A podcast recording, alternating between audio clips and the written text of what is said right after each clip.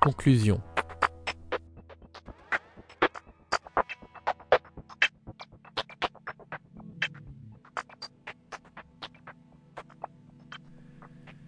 Ces quelques perspectives sur la situation et l'avenir du design face à l'apprentissage automatique amènent en conclusion à préciser la signification du titre de cet ouvrage, Design sous artifice, que nous comprenons comme la volonté de complexifier le fonctionnement d'un système au profit de sa rentabilité.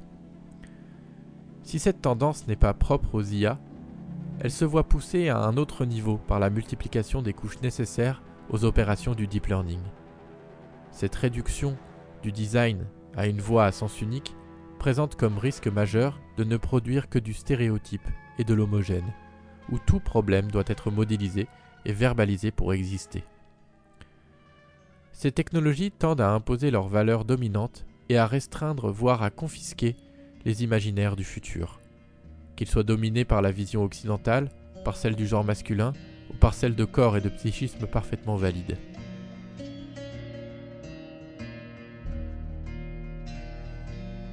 Le fantasme de la toute-puissance d'une machine asservie au commandement humain renvoie à des logiques plus anciennes de domination ou d'asservissement qu'il est urgent de déconstruire.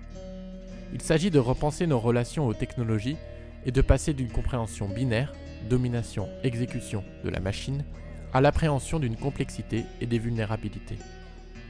Le travail devient alors moins vertical qu'horizontal, plus collaboratif qu'instrumental.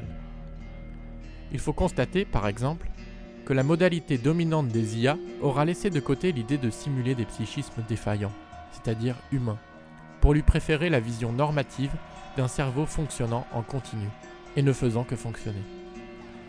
Alan Turing, dans sa préfiguration des ordinateurs, avait pourtant démontré que tout calcul implique une zone d'incalculable, et que toute machine, aussi performante soit-elle, finira par planter.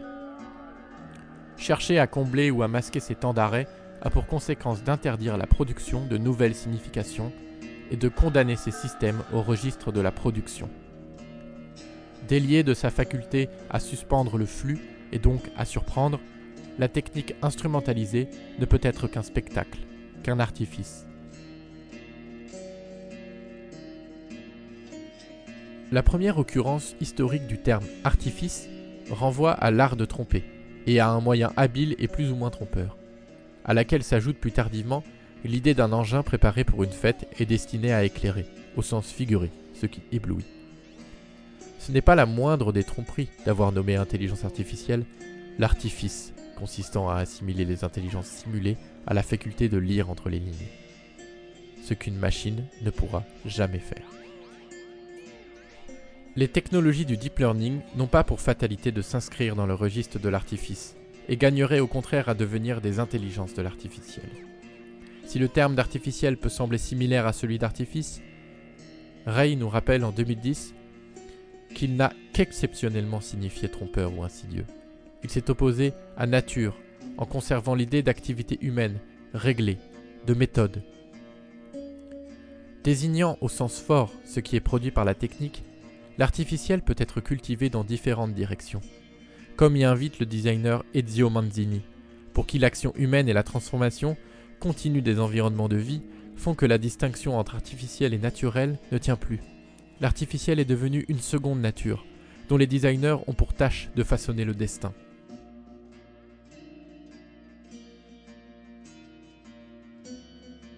L'uniformité engendrée par les applications médiatiques du deep learning n'est pas une fatalité, et il leur appartient de penser ce que pourrait être une écologie de l'artificiel.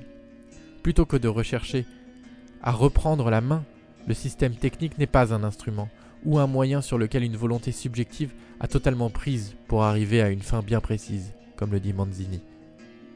Il est plus intéressant de cheminer dans les couches et paramètres du machine learning et de prendre plaisir à s'y perdre.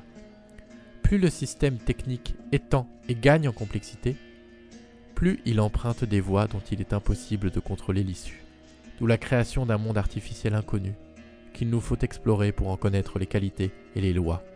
Manzini. En somme, l'apprentissage automatique n'est pas une tendance à rejeter de façon univoque. Une intelligence de l'artificiel consiste au contraire à abandonner la simulation servile et schématique du psychisme humain pour faire place à l'altérité et aux aspérités des machines.